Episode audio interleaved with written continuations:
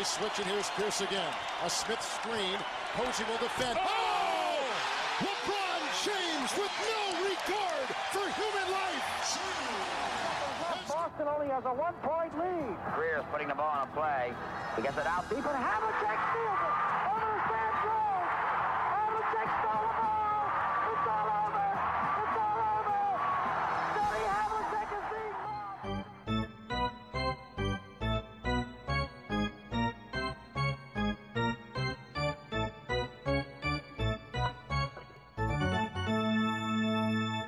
Quedas. Olá, tudo bem? Tudo ótimo. Olha, hoje eu sei que, que isto já aconteceu há alguns dias e grande parte do- dos outros podcasts já falaram sobre isto, mas lá está, nós também não andamos a falar das coisas que os outros não falam e se todos falam da mesma coisa é porque vale mesmo a pena. Esta semana tirou muitas das, das dúvidas e reticências de que o Embanyama poderia ser quase um, um contributo imediato na NBA. Não, sim, é, o que ele está a fazer é pronto, absolutamente ridículo, incrível e o que ele está a fazer a nível defensivo, só isso já era suficiente para é, todos os elogios possíveis e imaginários, mas quando vemos o que ele começa a fazer também a nível ofensivo, e não só a nível de números brutos, mas também o facto de da vasta maioria dos pontos que ele tentado marcar serem quartos períodos, serem momentos clutch, serem momentos decisivos, é, não podia ser mais na MUS para uma pequena janela aberta para o que este miúdo pode vir a ser. É, tem sido de facto incrível. Tens visto os jogos todos? Quer dizer, tens-te preocupado em ver eh, em direto quando o Embanyama está a jogar? Sim, tenho estado mais atento eh, do que se calhar estaria aos Spurs ou até mesmo a um rookie. Não, e tenho, pá, tenho estado a ver e é. E pá, e é o que se diz é incrível, que é mesmo a grande coisa que o distingue, para além desse skill que ele tem, das coisas que ele consegue fazer com aquele tamanho, a nível defensivo é a mobilidade. Que é, ele tem todas as vantagens do tamanho enorme, mas mexe-se muito bem, tem ótimos instintos e joga de uma forma curiosa que é o facto de ele ele, ele torna-se espetacular pelo tamanho que tem, mas ele acaba por ser muito fundamentals no modo como joga. Sim. Ele faz as coisas certas. Simplesmente Spurs, não é? é, ele é muito Spurs. Claro que tudo se torna mais espetacular devido à figura que ele é. Né? Tipo, o tamanho que ele tem, muito esticado, e o facto dele, a certa altura no jogo contra os Suns, os Spurs, a essa altura, perceberam-se. Espera lá, porque é que estamos aqui a tentar inventar e porque não fazemos sempre a mesma jogada? E a jogada era sempre o mesmo, que era um pick and roll com o Embanyama e se eles deixassem o Embanyama sozinho na linha triplo, bola para ele, lança. Se eles vão para cima do Embanyama, eh, o Embanyama solta a bola e eles fizeram muitas vezes aquela jogada que é o Embanyama pega na bola, solta para o base e começa a correr feito parvo para o cesto. E eles basicamente só tendem a tirar a bola o mais alto possível. E ele a- chega lá sempre primeiro que os outros. E a quantidade de pontos que eram simplesmente ele a pegar na bola no ar acima de toda a gente e quase até no movimento de queda simplesmente deixar a bola cair dentro do cesto. Tipo isto é, pronto, é não há é de facto incrível e é indefensável quando está a correr bem. E pá, até houve uma jogada, já não me lembro contra quem é que foi, em que o Embanyama saltou tanto para um afundanço e saltou tanto que ele teve de basicamente dobrar os braços para conseguir afundar. Ou seja, tinha ido tão alto que para conseguir afundar teve basicamente de fletir os cotovelos para, dentro- para, os, para os lados tipo, para conseguir afundar porque estava demasiado alto. Pá, quando, quando chegamos a este tipo de coisa, esquece lá É isso. ridículo. Eu não, não tenho visto muitos dos jogos em direto, mas o, a vitória, a segunda vitória sobre os Suns, eh, não vi em direto, mas eh, já sabendo a exibição que ele tinha feito, fui aproveitar as vantagens que a League Pass da NBA nos dá e vi aquele jogo que é eh, aquele estilo que só é hum, todas as posses de bola. Portanto, basicamente é o jogo em, Uhum. em 40 minutos eh, líquidos de, de basquetebol em que se vê tudo. E obviamente vi só esse jogo a olhar só para o Embanyama.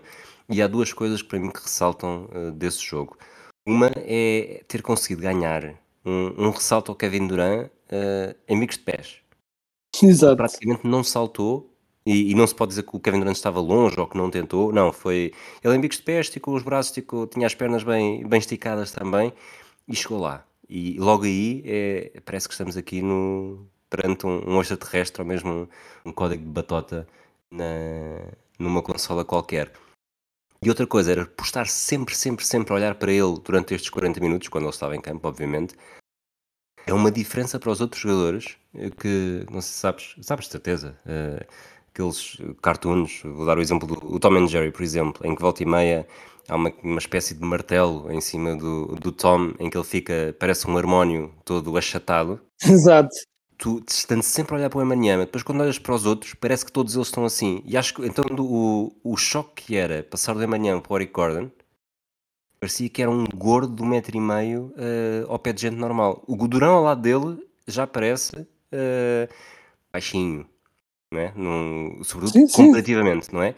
Agora, quando estão todos no, no, no ecrã e estás sempre, sempre, sempre a olhar para o Emanyama e de repente olhas para outros, todos eles parecem harmónios desafinados.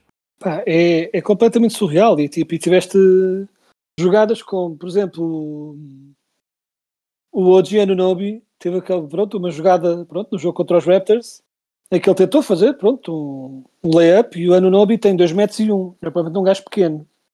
2 metros e 1 um, e o, e o Embanyama quase sem saltar uh, não só lhe faz o abafo, mas faz aqueles em que agarra a bola no ar e fica com ela simplesmente. Sim, sim. E tipo, é daquelas coisas que é tipo. Parece, parece quando tens o adulto a jogar com as crianças e de repente o adulto decide que vai abafar tudo. É um bocadinho o que parece, e no entanto, ele é que é o miúdo, ele tem 19 anos, e a grande coisa que eu também estou a ver, que é, mais uma vez, isto tem. Tudo isto vai sempre. Uh, vai ter as suas evoluções, mas isto vem na sequência de uma coisa que era uma coisa que se afirmava com possibilidade de tapar o Embanyama, que é eles estavam, uh, insistiam muito que é basta meter o corpo. Eu, pois, mas para meterem o corpo é preciso que o Mbanyama se meta nesse jogo também, não é? que se meta lá a querer jogar no corpo. E ele não faz isso. Ele simplesmente afasta-se, dá-te espaço, dá-te espaço, dá-te espaço, e depois, quando tentas laçar, ele mesmo que não salte, só ele em bicos de pés com os braços no ar, já chateia muito. Não é? Tipo, ele mesmo quando não abafa especificamente, só ele estar à tua frente com os braços no ar já incomoda de uma forma absurda. É o é? Luke Com aquela- Cornett sem se esforçar.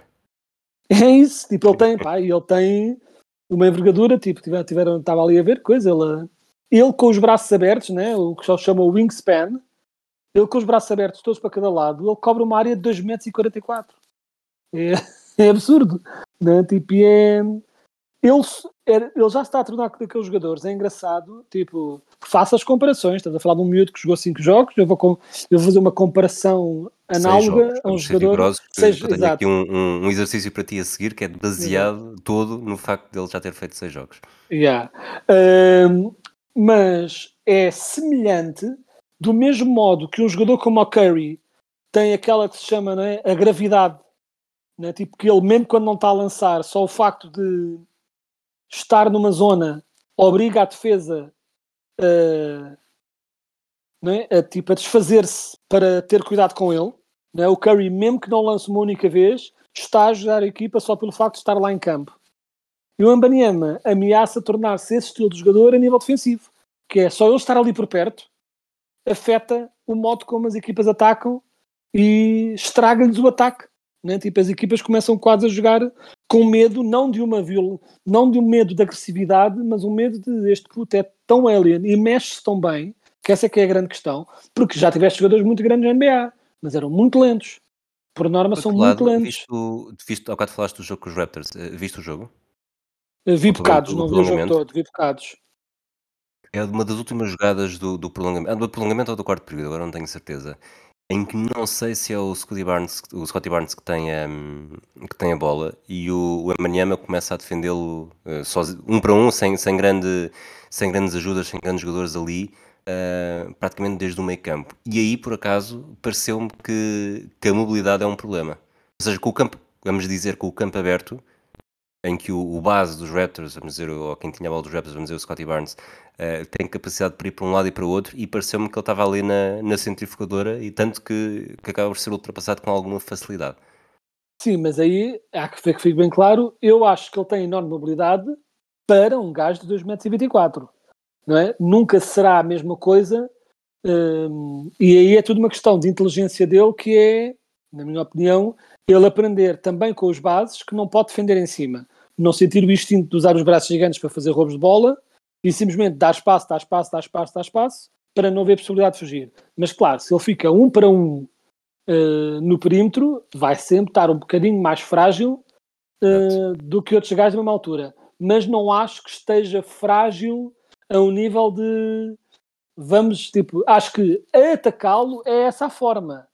Só que só resulta quando puxas mesmo muito para o perímetro. Exato. E mesmo, e mesmo assim não resulta da mesma forma como resulta com outros postos uh, de estilo de jogo semelhante. Uh, mesmo um poste tão bom como no, no, seu auge o Rudy Gobert e que não era tão mau uh, como pintavam quando ele era desviado do garrafão para defender no perímetro, mas ainda assim ficava mais vulnerável. Com o Embanyama não acho que fique tão vulnerável como outros.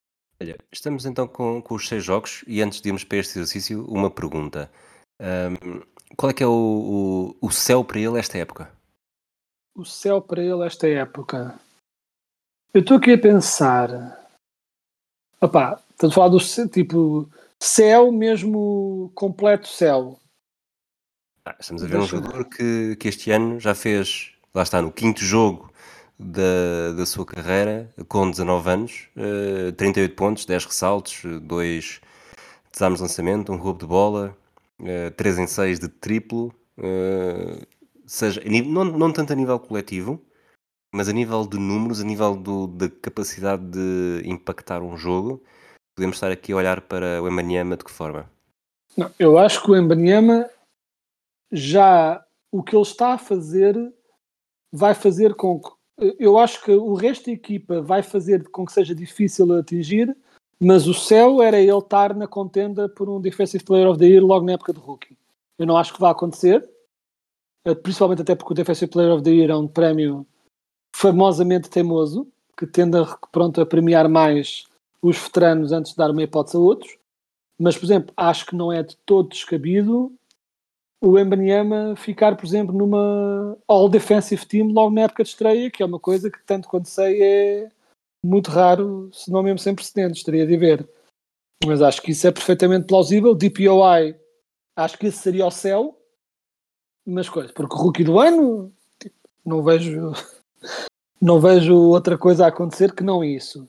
Um, acho que All NBA Teams é é muito para esperar, pessoalmente com, considerando que os Spurs não deverão ter tantas vitórias assim, mas acho que ele atingir uma All Defensive Team seria plausível. Muito bem. Tens noção de qual é, qual é a dimensão de grandeza das médias dele até agora?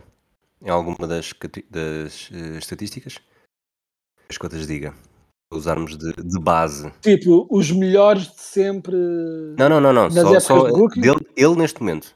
Ah, se eu sei as estatísticas. Sim. Então é, é 20 e poucos pontos, não sei de cor, mas é 20 qualquer coisa pontos. 20 pontos, vou-te dizer, 20 pontos, 8 ressaltos. 8 ressaltos. Acho que era 2.7 blocos, isso acho que tenho quase certeza que é Exato. isso. Acho que Duas isso tinha visto.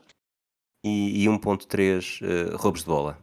Estás preparado para eu, de forma totalmente arbitrária, te dar aqui mais 5 jogadores, a ver se os consegues adivinhar e dizer se estão melhores ou piores do que o Emanyama?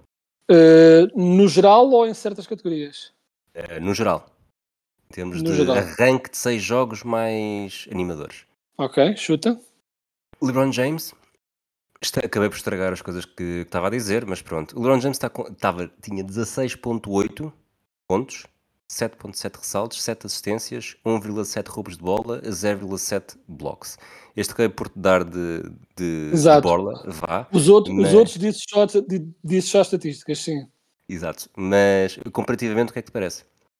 Comparativamente. O, o LeBron James tinha é um... menos, era um ano mais novo também. Sim, mas uh, puramente a nível de números, é um arranque incrível do LeBron, mas ainda assim melhor o do Embanyama. Muito bem, vamos a outro jogador. 14,2 pontos, 11,2 ressaltos, 2,3 assistências, 0,3 roubos de bola e 2,8 blocos. Uh, 2,8 blocos é que me confundiu. Uh, posso ter ajuda com eras? Uh, posso dizer que tinha 21 anos. Anos 90. Então, isso deve ser cheque. Não é cheque. Não é cheque? Não é cheque. Hum. Mas olha, como tem o LeBron James de borla, vou, vou procurar o Shaquille O'Neal também, porque realmente é uma boa Uma boa comparação que eu não tinha lembrado quando estava aqui a fazer estes, a juntar estes nomes à pressa Mas- antes de começarmos a gravar. Mas era anos 90, não é? Rookie nos 90. anos 90. Exatamente. Então não pode ser o David Robinson, que esse também teve números absurdos, mas esse era 89. Não é, mas estás quente. Yeah. É mesmo o Duncan? É mesmo o Duncan. Yeah. Comparativamente, dás vantagem a quem? Ainda assim, Duncan. Porquê? O que é que te faz mudar? eh, Mais ressaltos. Acho que é a única coisa mais potente no, no low post. Também era um jogo mais menos menos é 6 diferente. pontos também. Sim, menos 6 pontos. Mas é, é, é ela por ela. Se calhar um bocadinho melhor, eh, mais completo, mas, eh, mas ela por ela, sim. Ok, já agora o cheque, 26.3 pontos, 16,8 ressaltos, 1,2 assistências, 0,7 roubos de bola, 3,3 eh, blocos. Pronto. Não há dúvida, Le- né? levemente melhor. levemente 20 melhor. anos. 20 anos, um Yeah. ano mais velho que o, que o Emanyama. Vamos a outro nome, Chuta. aliás, outra linha de estatísticas, 21,3 pontos, Uhum. 12,8 ressaltos, 2,2 assistências, 1,7 roubos de bola, 3,5 desarmes de lançamento. Epá, os desarmes de lançamento é que me matam. Para já, sim, esse é claramente melhor eh, a nível estatístico do que o Embanyama. Quase melhor que o Eh. cheque. Quase melhor que o cheque, quer dizer, eh, está perto. Os pontos, os pontos, tipo, eh. É lá, mas nos- isso foi nos anos. eh, Isto é 80. Ah, não. Final dos é anos anos 80. Final dos anos 80, rookie. Final dos anos 80, rookie. Deixa-me pensar. 4,7 ressaltos ofensivos. Este é que é mesmo o David Robinson? Exatamente. Exato, exato. Tinha de fazer aqui as comparações com os grandes, eh, grandes figuras dos Spurs do passado. Yeah. Melhor que o Emanyama também. Sim, sim. Outra, 21,3 pontos, 9,5 ressaltos, 1,8 assistências, 1,7 roubos de bola, 1,7 blocos. Hum. Estatísticas muito semelhantes com o Emanyama. Eh, talvez o Emanyama ganhe, no- quer dizer, ganha nos, nos blocos, mas de resto até é tudo muito, muito semelhante. Sim, este tem um bocadinho mais de ressaltos. Hum. Mais roubos de bola também. Um bocadinho menos Eh, assistências, 0,2, nada especial. Isto aqui estamos a falar de inícios de 2000? Meados dos anos 80. Estavas a pensar em quem já agora? 80. Eu estava a pensar no. Estava a pensar no Blake, Blake Griffin, Ok. que também teve assim um, um arranque assim à séria. Hum, Posso dizer que foi o Rookie em 85. Ah, espera, se for Rookie 85. Deu origem a uma. Não, esta, esta pista é muito fácil. Deixar Não, se- mais um bocadinho enquanto Então- procura aqui o Blake Griffin também. Se foi Rookie 85, foi no ano a seguir ao, ao Jordan, certo? Certo. Portanto, então é o Ewing. É o Ewing, exatamente. É o Ewing. Isso é o ano do Ewing. Estava a ver se podia ser outra pessoa que não o Ewing, mas é. Isso é o Patrick Ewing, claramente. Já agora, Blake Yeah. Griffin, 18,5 pontos, 10 ressaltos, 1,8 assistências, 0,7 0,7 roubos de bola e talvez a estatística que mais me surpreende e nunca adivinharia, 0,2 eh, blocos. Ele não foi, nunca foi, apesar de ser muito atlético, ele nunca foi muito dos, muito É. dos blocos. De Mas ele entrou. aqui ver mesmo o game log do ano todo de rookie e entrou foi a saltar como ninguém, não é? É assim, ele, ele entrou como um gajo que fazia 20-10 logo a abrir. Foi assim um- uma época de rookie pronto, espetacular e ele afundava por todo lado. A nível de espetacularidade foi muito semelhante ao que tivemos com o Vince Carter. Pronto, era esse estilo. Mas o Blake Griffin sempre foi mais isso. O, sempre, a luta dele, o Blake Griffin, sempre foi muito mais um jogador estilo Vince Carter do que estilo outro tipo de estrelas. Era muito espetacular. Ta- Talvez não o melhor da liga, mas certamente um dos mais fãs se tiver. Agora, uma das comparações que eu tenho mais interesse em fazer contigo, comparando com a Emanyama, sobretudo Uhum. não, não vai estar nos melhores, 18,3 pontos, 5,7 ressaltos, 7,3 assistências, 2,7 roubos de bola e 0,2 blocos. A quem é que dás vantagem? Portanto, estamos a falar se eu dou vantagem ao Banyama ou ao Magic Johnson. Não? Não acertei. Ah, estava a ver se conseguia. Quem é que é o gajo que tem, tem bons ressaltos, mas com esse número de passes? Eh, estamos a falar de um jogador mais antigo, podes-me dizer a era? Mais recente. Mais recente, ah, ok. Então os ressaltos já não é tão surpreendente. Eh, porque nos tempos antigos os bases não ganhavam assim, tipo, tantos ressaltos a, o, o, o garrafão era mesmo só para postes. Também triplava-se menos, portanto as bolas pingavam mais perto do garrafão e não tanto aqueles só ressaltos grandes. Então, mais recente, com esse número de pontos, é que às vezes podia ser um daqueles casos bizarros de rookies tipo Tyreek Evans, que fez 25-5 na primeira temporada. Uh, mais, É mais, recente. é mais Evans do que, do que hum, Magic Johnson. Ah, sim, sim, será certamente. Ah, será o, será o Ben? Não. Não Foi é o rookie em. Filadélfia com 22 anos. Foi rookie em Philadelphia. Portanto, não é o Ben Simmons. Não é o Ben Simmons, é, é anterior ao Ben Simmons. Yeah, quem é que foi rookie com esses números? O rookie do mês. Lembro-me de ter escrito uma página sobre ele, eh, exatamente por, eh, por estar a surpreender tudo e todos. Com este ranking insustentável. Claro, claro, essa grande lenda, glória dos Orlando Magic, esse jogador eh, essencial da travessia do deserto, um jogador emblemático de se este é um dos teus melhores jogadores, estás muito a mal, que é esse grande Michael Carter Williams. Exatamente. Só pode- 18,3 pontos, 5,7 ressaltos, 7,3 assistências, 2,7 roubos de bola, 0,2 blocos. Não, a época, a época de rookie dele foi completamente fora. Tipo, ele não era de todo suposto fazer isso tudo. Tudo bem que beneficiou de uma equipa que estava muito má, né? tipo, a equipa era mesmo uma desgraça, mas ainda assim, eu lembro na altura foi assim um, um buzz gigante com o Michael Carter Williams e esse buzz depois desapareceu muito rapidamente. Algo que Também. obviamente não vai acontecer com o Embanyama, não é? Que o teste de algodão é, é diferente e não é só as estatísticas. Ah, é. Sim, é- essa que é a questão. As estatísticas do Embanyama são bastante boas e, no entanto, os- o interesse do jogo dele vai muito além da estatística bruta. E para além de mais, tens outra coisa também que é, e eu sei que alguns dos bebedores da nostalgia recusam-se a, a admitir estas coisas, mas por mais que se resmungue sobre o que é a nossa liga hoje em dia, o nível de talento, a nível de talento geral, está maior.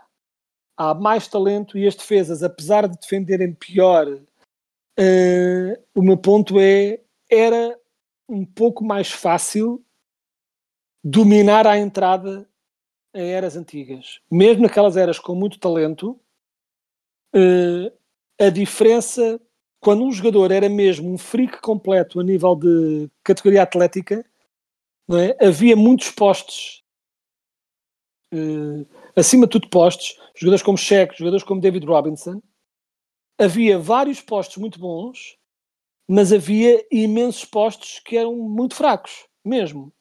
Jogadores titulares, não é? tipo o Greg Ostertag foi o posto titular de uma equipa candidata ao título que chegou a duas finais durante muito tempo. E hoje em dia, eh, até mesmo os postos mais fracos, tipo, mais aceitáveis de uma equipa, são melhores que isso.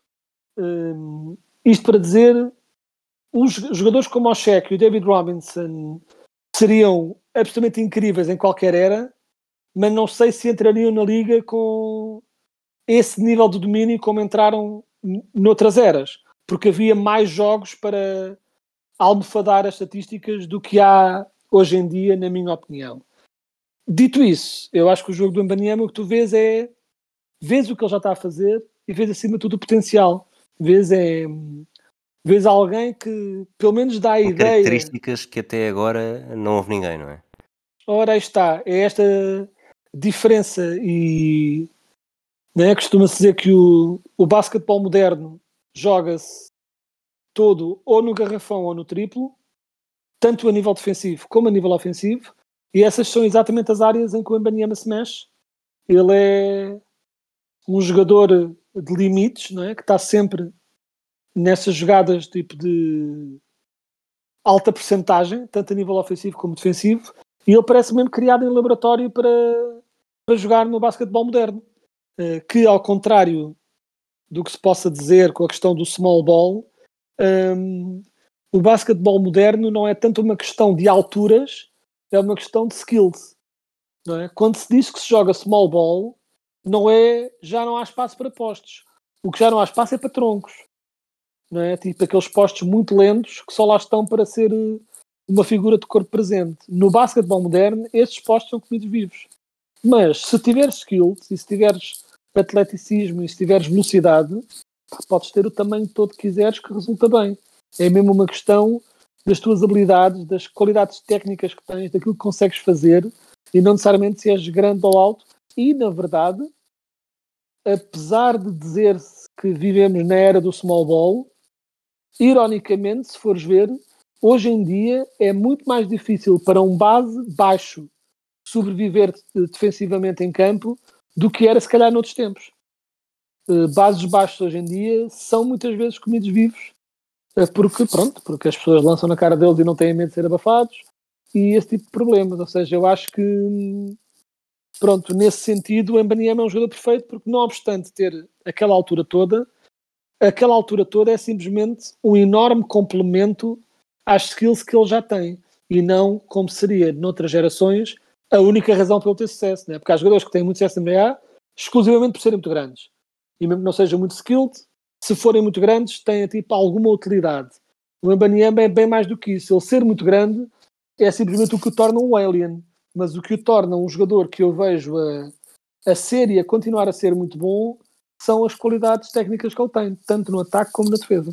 Vamos passar para o segundo tema deste episódio, mais uma coisa requentada, mas uh, não consigo evitar tentar falar disto contigo também. Uh, a troca, James Harden chegou finalmente aos Clippers, para surpresa de absolutamente ninguém. Exato. Uh, e a minha visão sobre esta troca que é, não é consensual, tenho a certeza absoluta, é por muito que tudo que isto tenha todos, todos, todos os ingredientes necessários para dar a geneira, acho que os Clippers não podiam fazer outra coisa. Porquê? Porque com o plantel que tinham, mesmo que as coisas corressem bem, chegava ali uma altura e acho que não conseguiriam chegar mais longe. Claro que não vão conseguir, mas nos dois caminhos, haver algum que consiga, acho que é com o Arden na equipa e não só com, com os outros três, com as outras três figuras, não obviamente ao mesmo nível, mas, mas acredito que a haver sucesso é com o Arden, não é sem o Harden. Uh, qual é, é a tua visão sobre isto? Sim, nesse sentido, acho que do lado dos Clippers, acho que compreendo a decisão, uh, o que não invalida que não possa vir a correr horrivelmente mal. Eu acho é que, mais provável. Uh, qualquer solução com o Harden vai sempre trazer mais variância para um lado e para o outro. O que o Harden traz, acima de tudo, é numa equipa que, ao mesmo tempo que é muito veterana, também é muito volátil. No caso do Kawhi Leonard e do Paul George, por questões de lesão. No caso do Westbrook, por questão de nunca sabe quando é que ele decide achar que é o Curry e de repente começar a lançar todo lado. Não obstante essa volatilidade em que não tens a certeza absoluta um, de que jogadores e a que nível é que vais ter a toda a hora, o Harden, quanto mais não seja, traz mais uma válvula de segurança. Né? Se se lesiona o Kawhi, ainda tens o Harden. Se se lesiona o Paul George, ainda tens o Harden. Como é que isto vai resultar a nível de, antecipando que estão todos bem, jogarem todos bem em conjunto? Não sei garantir. Não é uma resposta que eu tenha certeza. Mas acho que lhes traz pelo menos uma grande possibilidade. E acima de tudo, a razão porque não me importa tanto é que, por exemplo, numa equipa contra os Sixers, em que a única outra hipótese para assumir o jogo no último, nos últimos minutos era o Embiid, e o Embiid, vamos ser sinceros, também não tem um track record incrível de ser muito bom no, no clutch, uh, e isso fazia com que eles estivessem dependentes, não dependentes, mas uh, semi-dependentes do Harden a assumir o jogo, e isso nos playoffs e isso tende a não ser incrível. Nos Clippers, a não ser que cheguem lá sem Paul George e que tem Kawhi por lesões, mas aí também se for o caso, não tem hipótese de qualquer forma, mas com a equipa toda saudável, uh, eles não têm o Harden é capaz de ser a terceira opção a nível de quem assume o lançamento. Uh, atrás de Kawhi, certamente, e provavelmente até atrás de Paul George. Ou seja, havendo dois jogadores com um currículo de assumirem estes grandes lançamentos, o, o Harden, se tiver uh, segurança mental e emocional para aceitar essa condição, pode converter-se num puro distribuidor de jogo e, e se calhar, por exemplo, eu acho que uma estratégia dos Clippers em que durante três períodos o Harden é que assume a bola e acumula stats à maluca e mantém ali a, a máquina a girar e depois quando é preciso... com dois sistemas, não é? O, o- Exato. O, o sistema de James Harden nos três primeiros e depois o sistema do Ty Lue no quarto período. Exato. E se for esse o caso, francamente, eu não acho nada mal. Que é porque o estilo de jogo do Harden até é um estilo de jogo na, na época regular muito sustentável, porque tende a ser muito eficiente e mantém ali a equipa a carburar e a carburar e a carburar. E depois, quando, quando o jogo está apertado, temos aqui eh, mais ainda o Kawhi, mas também o Paul George, prontos a assumir eh, as jogadas decisivas quando é preciso matar o jogo no fim. Ou seja, nesse aspecto, acho que eles são tipo, pronto, do mesmo modo que o Paul George e Kawhi libertam o Harden de ter de fingir que é um grande clutch performer, não é, e provavelmente nunca vai ser. Ao mesmo tempo, o Harden pode vir a trazer um descanso ao Paul George e ao Kawhi, mantendo-os saudáveis para estarem em condições para, quando a coisa aperta, hum, resolverem. A única grande dúvida que fica é uh, qual vai ser a rotação, isto já pensando mais em playoffs, qual será a rotação, uh, que jogadores é que eles vão meter em campo a nível de clutch, tipo, nos momentos clutch, e se for um line-up de estrelas com Westbrook, Harden, Paul George, Kawhi e vamos dizer os Zubats uh, aposte, não obstante a enorme qualidade defensiva do Paul George e do Kawhi, e não obstante o Tyloo ser um ótimo treinador defensivo que tende a meter a equipa toda a defender como um todo, quando os teus dois bases são Westbrook e Harden, por melhor que seja o sistema defensivo, uh, o risco de haverem claros problemas e claras fragilidades defensivas nesse sentido são grandes. Estes Clippers são o acidente da autoestrada que ninguém consegue evitar ficar a ver? É muito possível que sim. Mas por outro lado, há ali, e eu acho que não conseguimos deixar de olhar, porque ao contrário, por exemplo, de um acidente como os, como os Wizards liderados pelo Jordan Poole, em que aí as pessoas olham porque é divertido. Um, no É caso deles é, Deadpool, não é? Exato. Uh, neste caso é mesmo porque o potencial está lá e nós ficamos curiosos porque pensamos: será que é desta? Será que é desta que os Clippers superam a maldição? Uh, e é por isso que ficamos curiosos e deve ser dito. Eu estava a meio de um ponto, portanto não parei, mas o terceiro apanhei enquanto terminava o meu ponto a referência a Deadpool e Deadpool por ser pool e tipo, e gostei muito. Pensaste.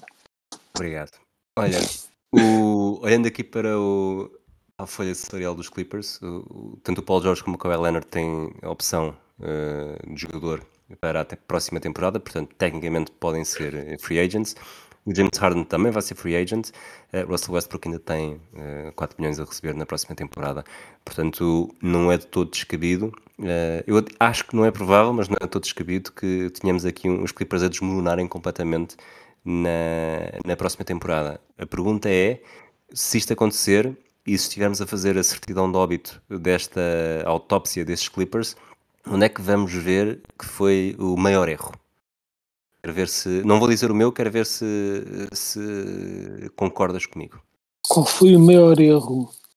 É estranho de dizer, porque em muitos aspectos, a nível de gestão de plantel, de plantel, eu acho que os Clippers não cometeram assim tantos erros. Essa é que é a minha questão, porque ano após ano, nós e muitos analistas olhávamos para o plantel dos Clippers e pensávamos: esta equipa é candidata, esta equipa está construída da forma perfeita para, a- para a NBA moderna. Esta equipa tem tudo para ser contender. E depois não resultava. Eh, o maior erro, nem sei dizer. Talvez eh, não salvaguardarem eh, lesões, mas também não havia grande salvaguarda a fazer, porque com por melhor que seja o teu banco, se perdes as tuas duas estrelas para lesão, não vais conseguir fazer nada. Portanto, será que o maior erro foi acreditar que o Kawhi estaria saudável? Eu não acho, eu teria feito o mesmo. Portanto, é.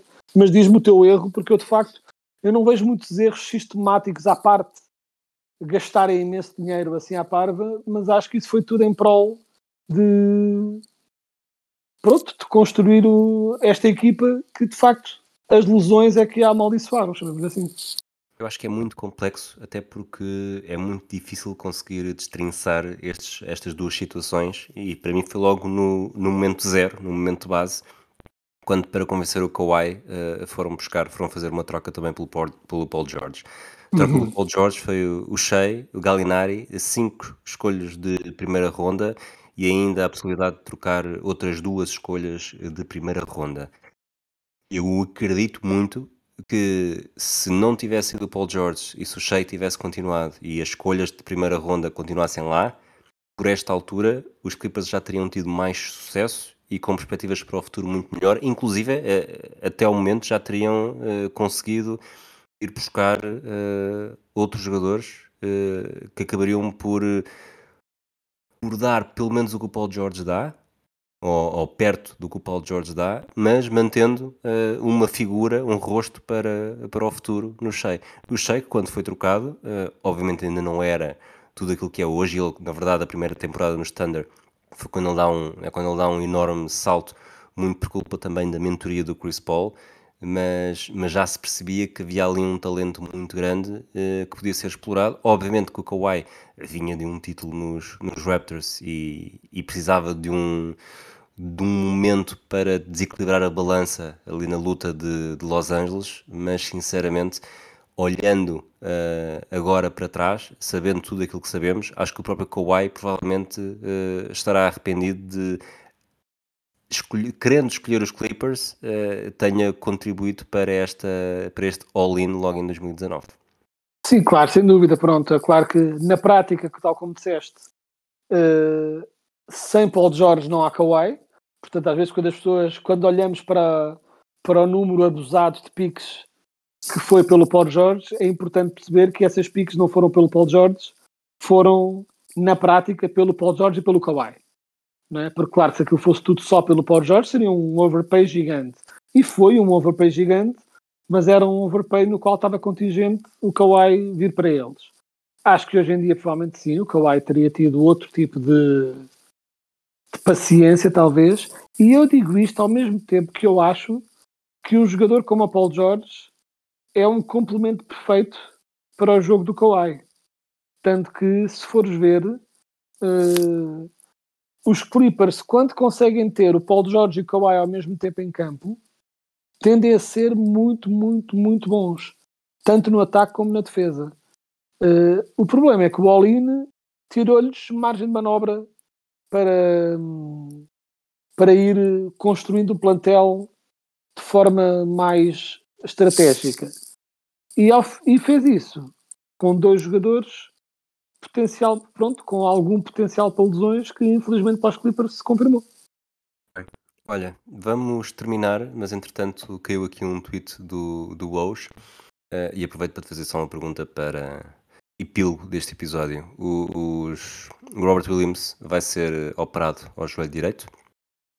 Não se sabe exatamente quanto tempo é que precisará, mas, mas esta lesão vem tornar ainda mais uh, perceptível, perceptível no sentido de, de não foi, foi uma boa troca, talvez excelente troca para os Celtics terem, terem ido buscar o Drew Holiday, cedendo o Malcolm Brogdon, que tinha já sido uh, ajudado a vetar uma troca devido às suas condições, condição física e, e agora também Robert Williams? Pá, eu acho que sim, sem dúvida. E não ponho de parte, não é não necessariamente os Celtics saberem que ele estava lesionado, mas saberem que ele era um jogador, tal como tinha sido antes, com potencial para lesões. Eu acho que os Celtics viram-no a ter muitas lesões e, por mais que gostassem do potencial dele, pensaram: não vamos hipotecar a possibilidade de ter um line-up fortíssimo logo de origem por um jogador que nós temos, não, que não temos total confiança que jogue sequer metade de uma temporada. E acho que nesse sentido foi uma escolha inteligente dos Celtics que, pelo menos para já, mesmo não tendo quase nenhum banco, então, pronto, obviamente aquilo o 5 inicial está pronto, fortíssimo e eles estão pronto, a conseguir enormes resultados, tanto que Um calendário muito fácil lembro- também e, e Claro, de claro. parte que qualquer pessoa, mesmo a primeira pessoa a ouvir este episódio, eh, não ouça já com o Celtics com a primeira derrota. Eh, nós estamos a gravar às antes da meia-noite de 6 de novembro eh, e há uma jogam com os Timberwolves. Para mim, talvez o jogo mais difícil até agora. Portanto, Sim, está é em bocadinho aberto, sobretudo porque o. Derek White não vai jogar. Exato. Mas aí entramos na questão dos Celtics, que é com a equipa titular toda em campo, são uma equipa muito, muito, muito, muito complicada de parar. Mas estão tão frágeis e tudo o resto que basta um não estar disponível que vai logo gerar eh, consideráveis desequilíbrios. Mas esse é o jogo que se joga quando se tenta construir uma equipa com pensando nas estrelas primeiro e no banco depois. É um, é um risco, é uma, é uma estratégia. Ou tentas ter uma equipa equilibrada ou, teres uma, ou tentas ter uma equipa com estrelas. Os Celtics foram claramente para a versão estrelas e vai ser pronto, curioso de ver como é que resulta. Só é que os Celtics já estão naquela. Apesar de ainda ser uma equipa comparativamente jovem, tanto o Tatum como o Jalen Brown, só que claramente já estão numa fase em que, por melhor que seja, que seja a época regular, nesta fase de campeonato, a única coisa que as pessoas estão interessadas em ver é como é que os Celtics se portam nos playoffs. Exatamente. Vamos ter tempo para analisar essas e, e outras eh, questões durante os próximos meses. Quedas, um abraço, um abraço a todos aqueles que nos ouvem. Até à próxima. Abraço.